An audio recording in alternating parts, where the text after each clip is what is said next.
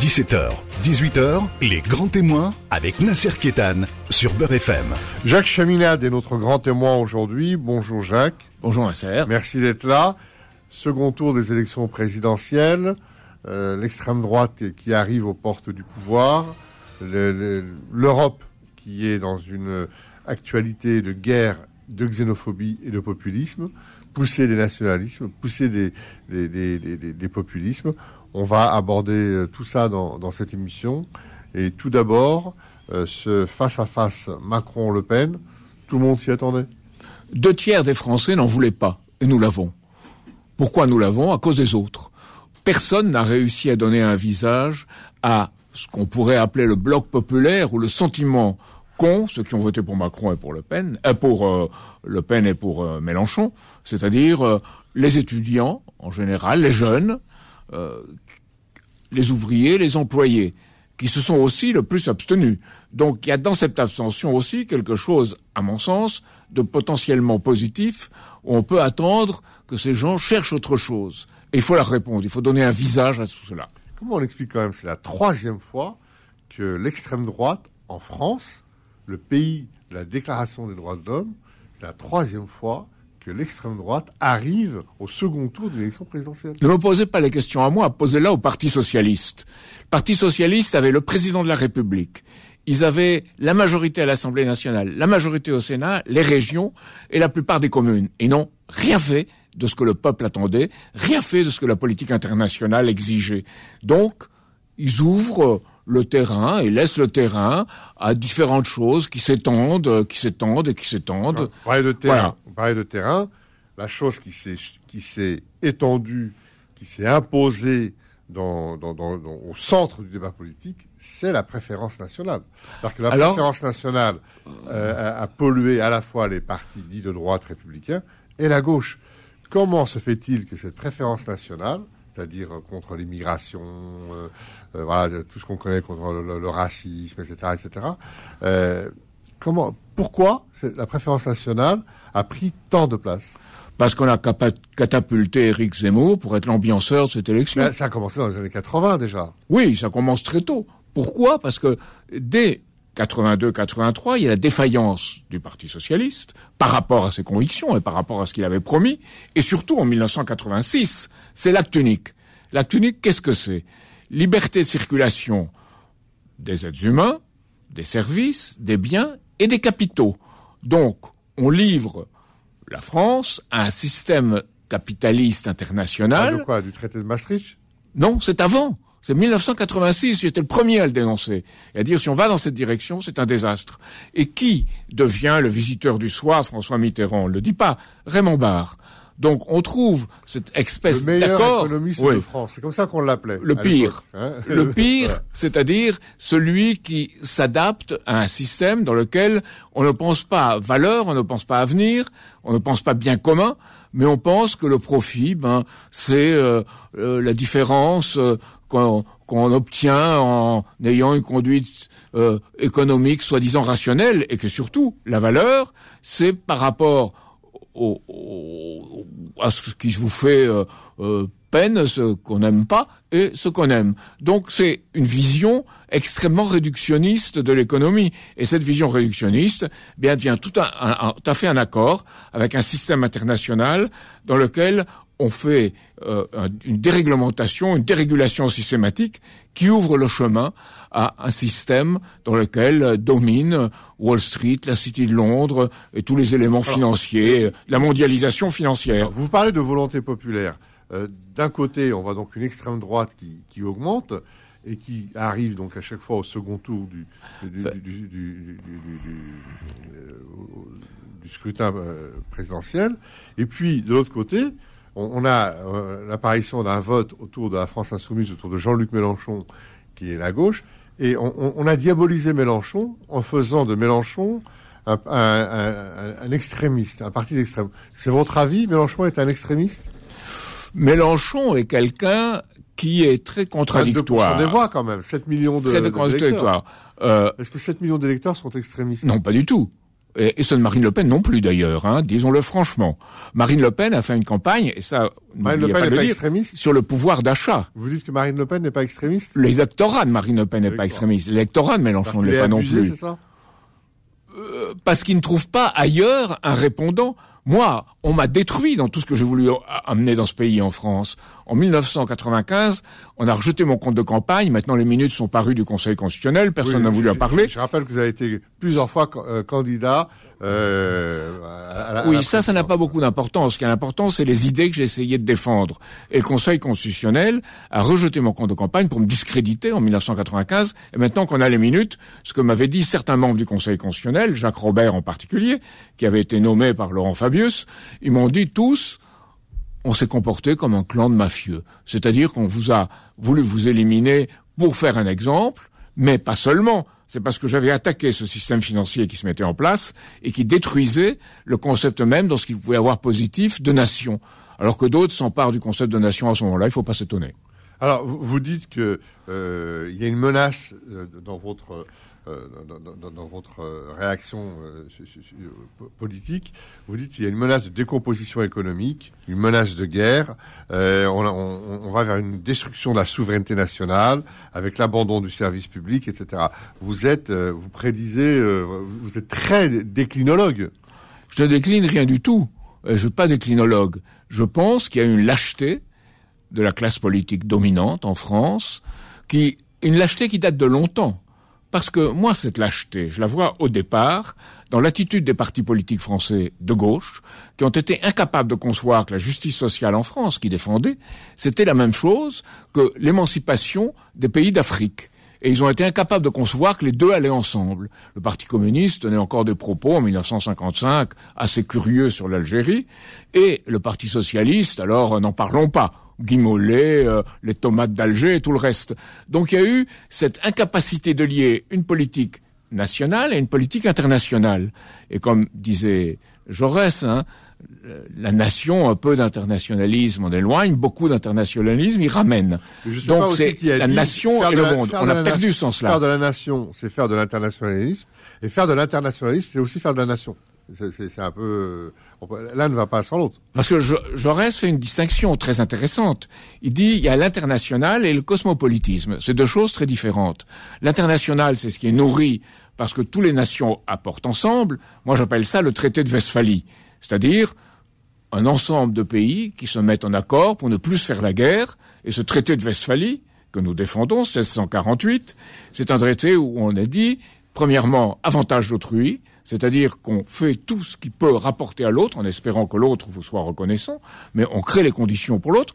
Les Chinois ou les Confucéens appelleraient ça un système gagnant-gagnant, et pas perdant-perdant comme le système actuel. Ensuite, c'est le pardon des offenses.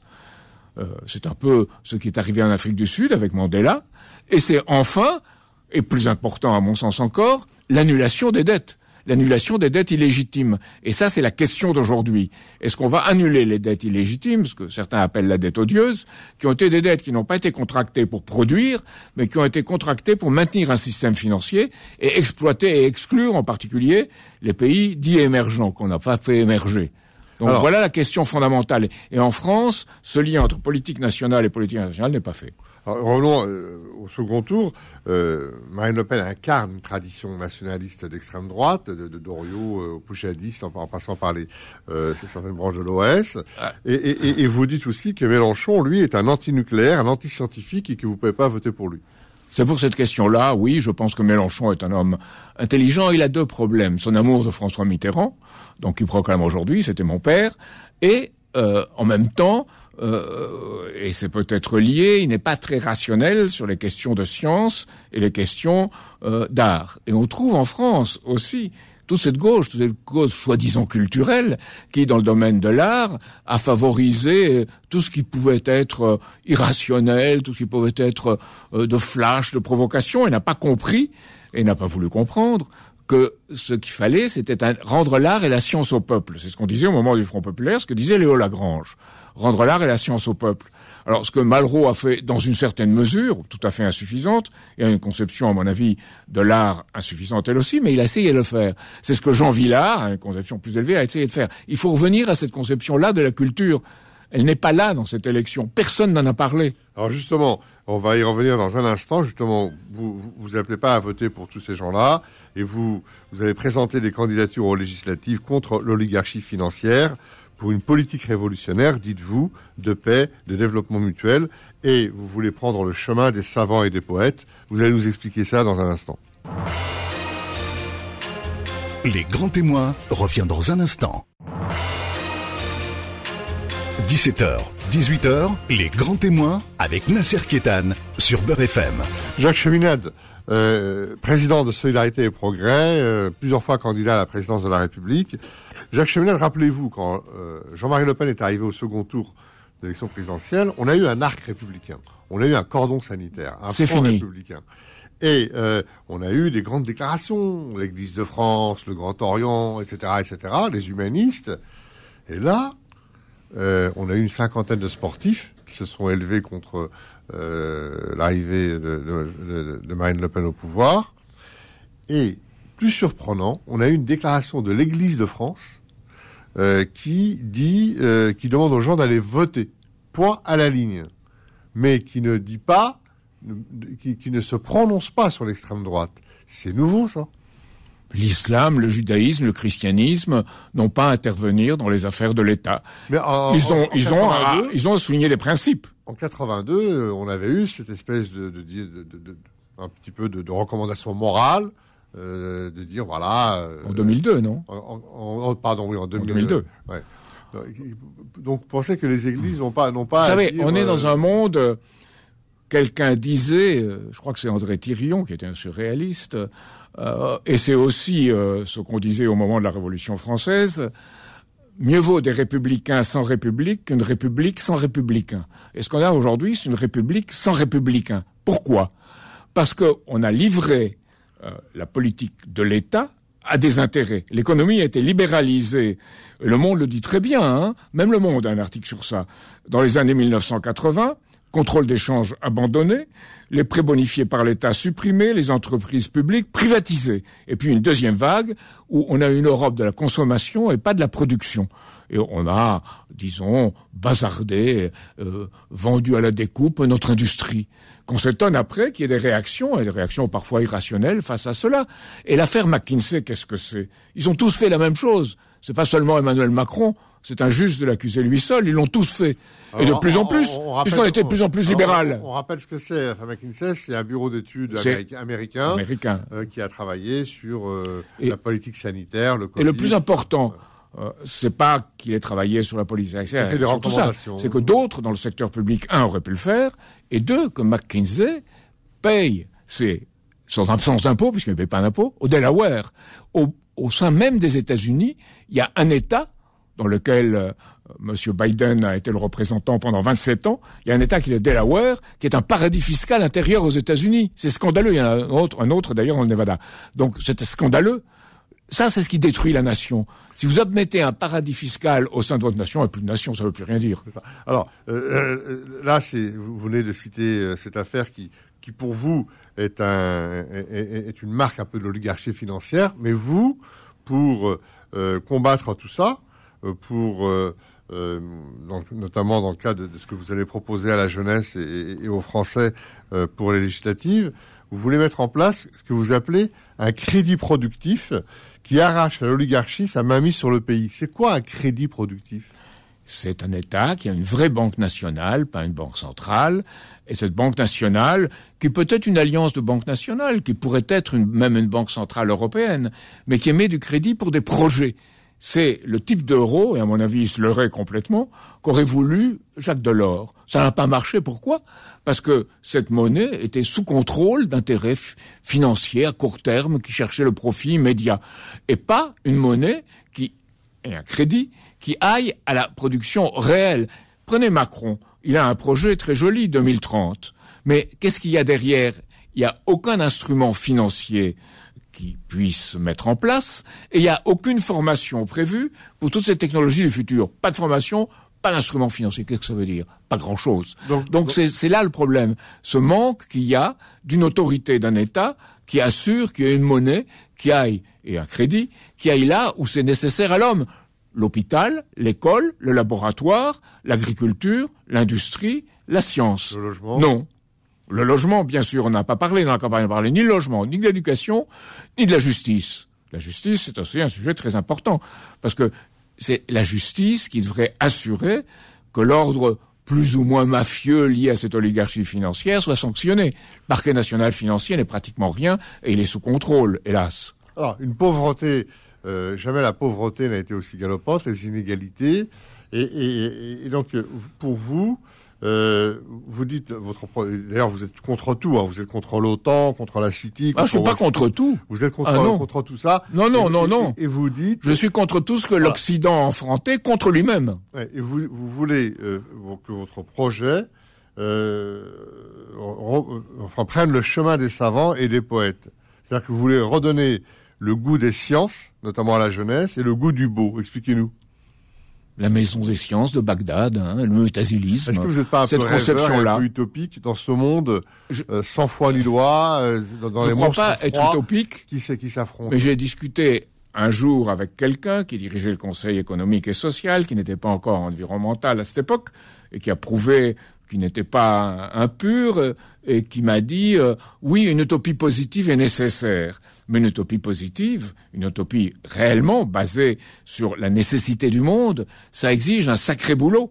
Et ce sacré boulot, les politiques qui sont adaptées, qui sont au sein du système actuel, sont incapables de le faire parce que pour parvenir à leur position, ils ont dû passer par les fourches codines de ce système. Alors, on- Donc on- euh, c'est un problème qui n'est pas seulement français. Hein. On parlait, on parlait à l'instant donc du, du cordon sanitaire de l'arc républicain, et vous trouviez ça normal que ce, que ce réflexe républicain contre l'extrême droite soit de plus en plus réduit, que les digues ne, ne, ne-.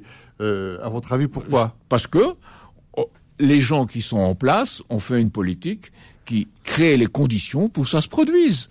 Et maintenant, vous avez paradoxe. Tout le monde dit ah Marine Le Pen a découvert le pouvoir d'achat, elle a fait sa campagne sur le pouvoir d'achat. C'est vrai, mais elle a découvert rien du tout. Moi, je parlais depuis très longtemps du pouvoir d'achat, la façon dont vivent les Français. Mais on n'en a pas parlé. C'est que ce pouvoir d'achat qui se réduit, sur quoi les Gilets jaunes ont réagi, hein, le prix de l'essence euh, pour leur voiture, qui sont obligés de prendre parce que à un certain moment, il n'y a pas assez de services publics ou pas assez de lieux de travail proches de l'endroit où on loge, où on, habite. Donc, euh, dans ce contexte-là, on ne voit pas que c'est à l'international que ça se produit. Et, et Emmanuel Macron le sait très bien. Il a un sens de cela. Mais je crois qu'il a ni le courage politique, ni la possibilité, vu les intérêts qui l'ont amené au pouvoir, de combattre cela. Alors, C'est ça que je veux dire. Vous savez, certains disent que l'arrivée de Marine Le Pen au pouvoir, c'est dû à la défaillance démocratique, à, tous ces manquements, euh, notamment de, de- de- Pas- de- dans, les, dans les quinquennats ou les septennats. D'abord, elle n'est pas au pouvoir. successifs. Non, enfin, elle arrive euh, en position de- de- de- d'accéder au pouvoir. Et, et- et ça- ça veut dire quoi? Ça veut dire que euh, des outils démocratiques comme le référendum ou la proportionnelle intégrale auraient dû être mis depuis belle lurette en place Euh, Parce que Ça veut dire qu'il aurait fallu ce que dit euh, Jean Jaurès. Euh, je suis euh, très sensible au voyage de Jean Jaurès en Amérique du Sud en 1911, où il défend cette idée de nation, en disant que la nation, évidemment, le négatif, c'est pas le chauvinisme. Hein.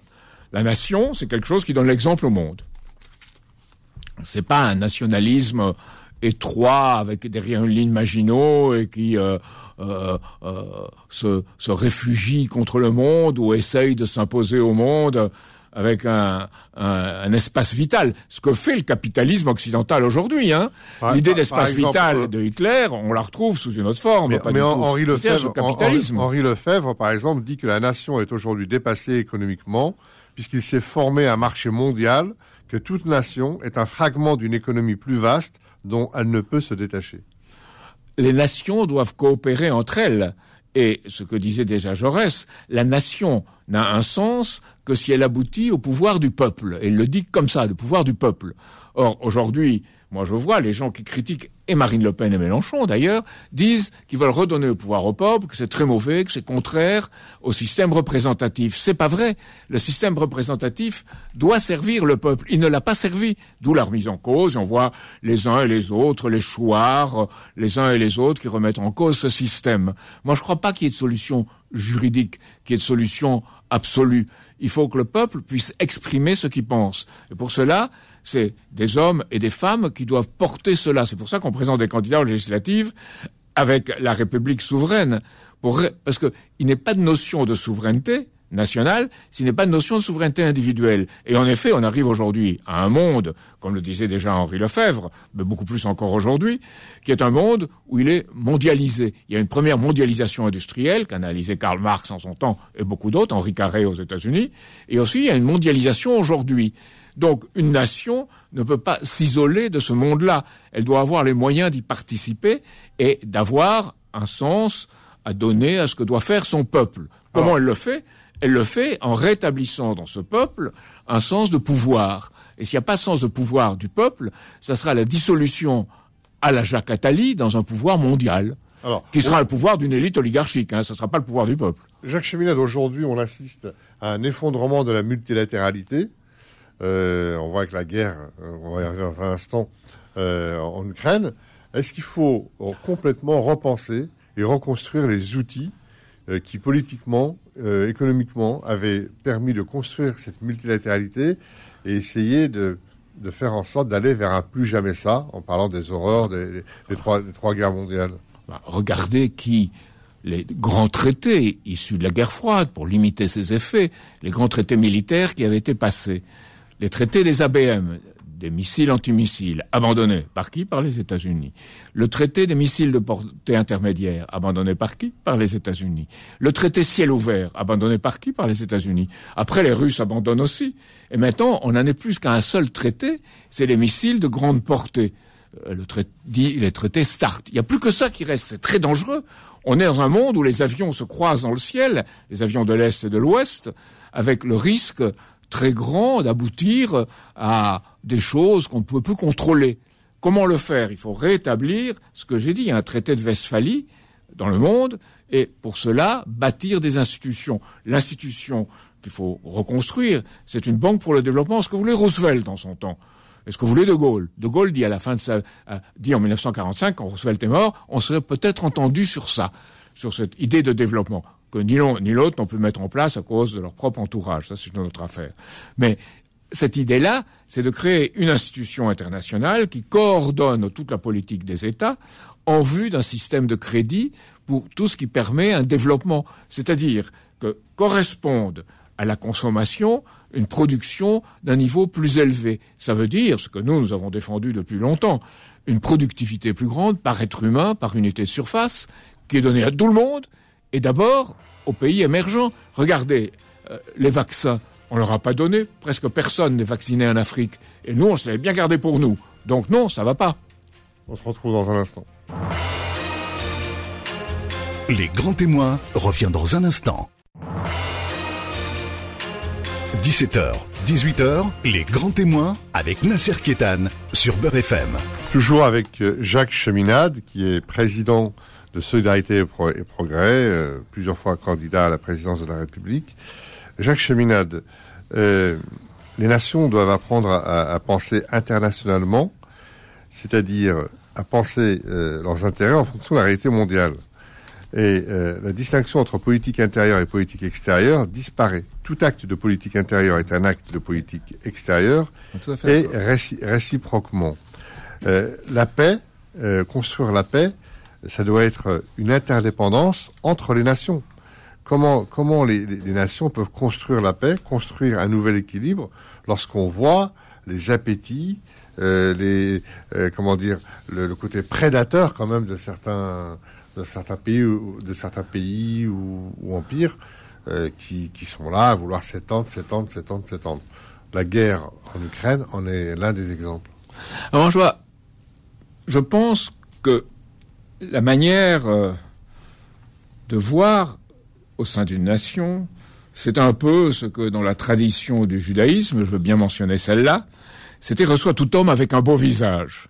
Et on ajoute ce qu'on oublie d'ajouter, c'est que le juste des nations vaut le juste d'Israël.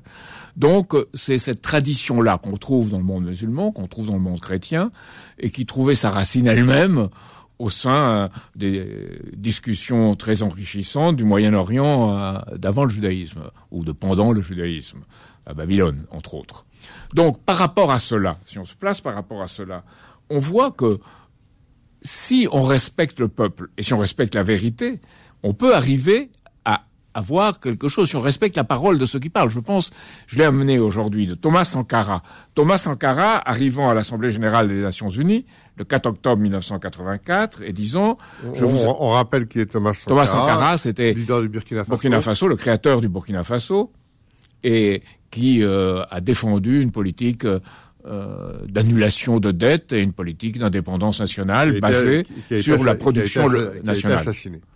Il a été assassiné euh, disons après que François Mitterrand, avec un sourire, ait dit que ce jeune homme avait bien, euh, disons, euh, du culot et il, il, dérangeait. Il dérangeait beaucoup. Il dérangeait beaucoup. Alors lui, il disait :« Je vous apporte le salut fraternel d'un pays de 7 millions d'enfants, de femmes et d'hommes, qui refusent désormais de mourir d'ignorance, de faim et de soif. » Or, aujourd'hui, on parle beaucoup de l'Ukraine, mais où sont morts des gens d'ignorance, de faim et de soif? Dans le monde entier. Aujourd'hui, le programme alimentaire mondial dit qu'il y a un milliard d'êtres humains qui pourraient être menacés de ces choses. Ils sont en train de mourir en Afghanistan, qui était un pays sous perfusion. 80% euh, de l'argent qui allait en Afghanistan, c'était l'argent qui était donné par les puissances euh, de l'OTAN qui s'y trouvaient. Donc aujourd'hui, on gèle les comptes de l'Afghanistan. L'Afghanistan se retrouve avec pratiquement rien pour vivre.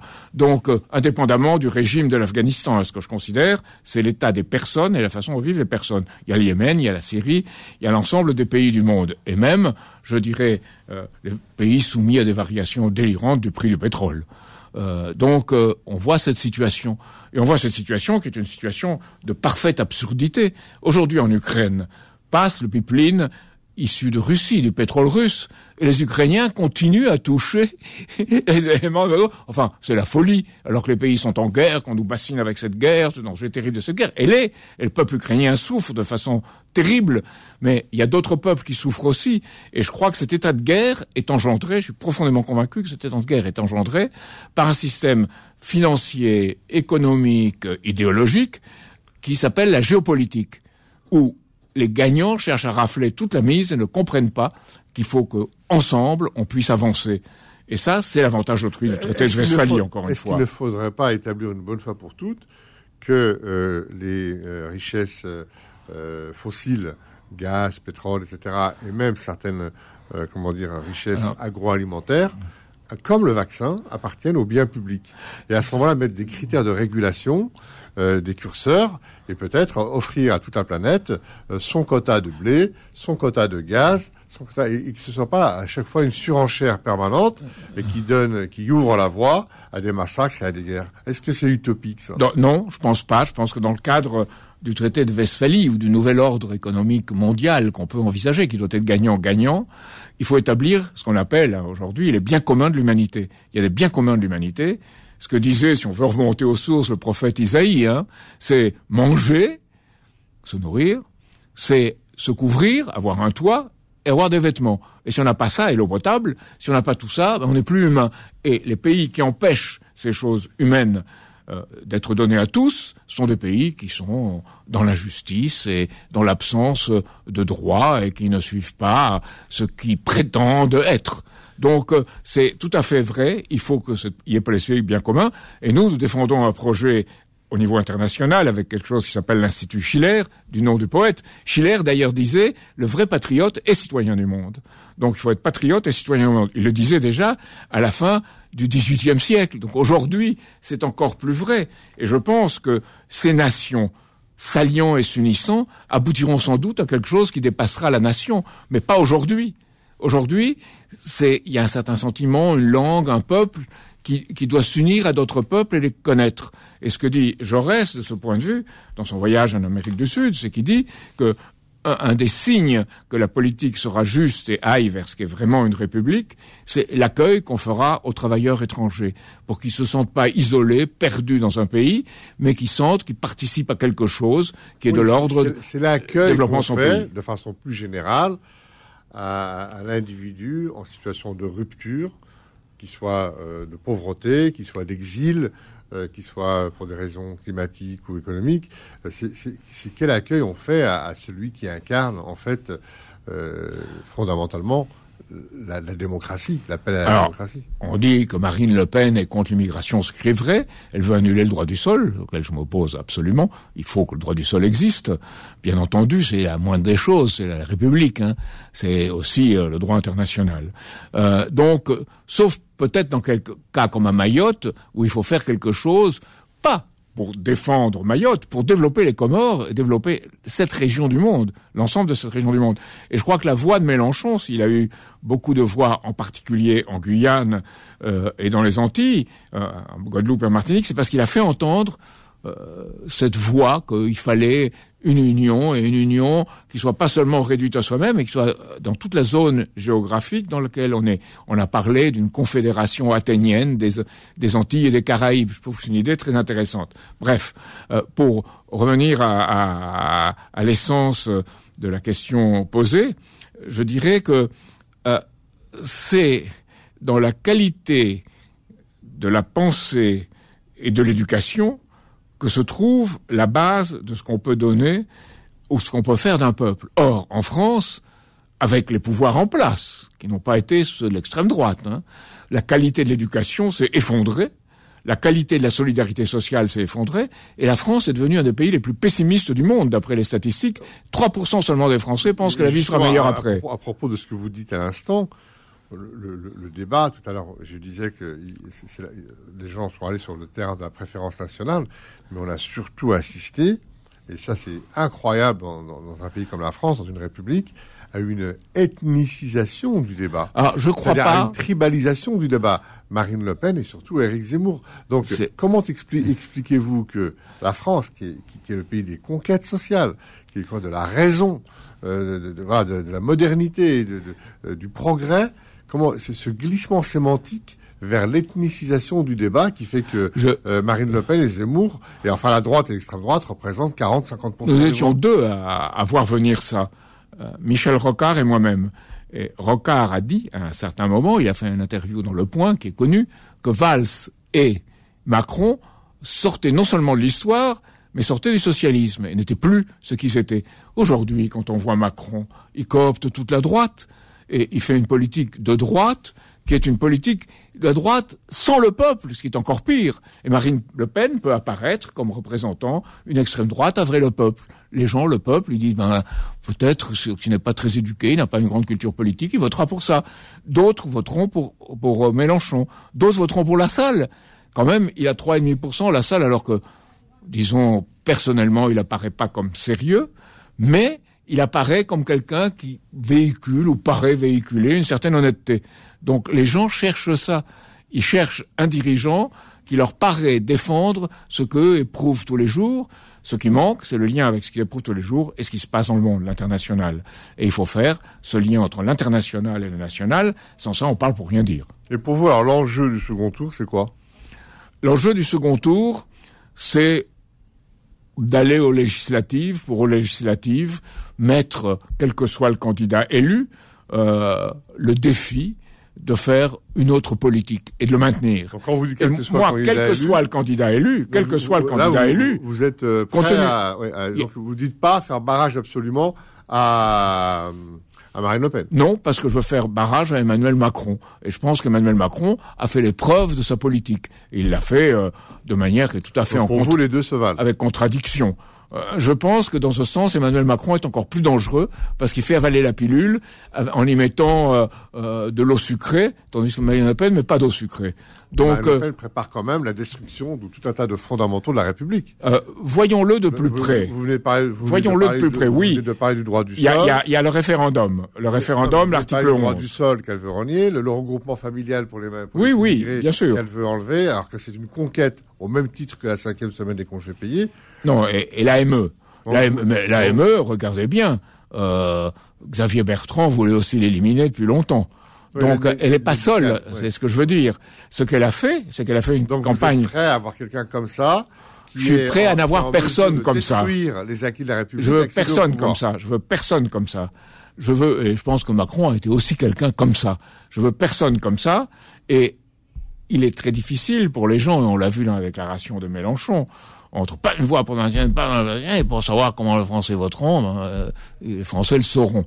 Donc, euh, il y a beaucoup de gens et beaucoup de transferts qui sont en train de se passer.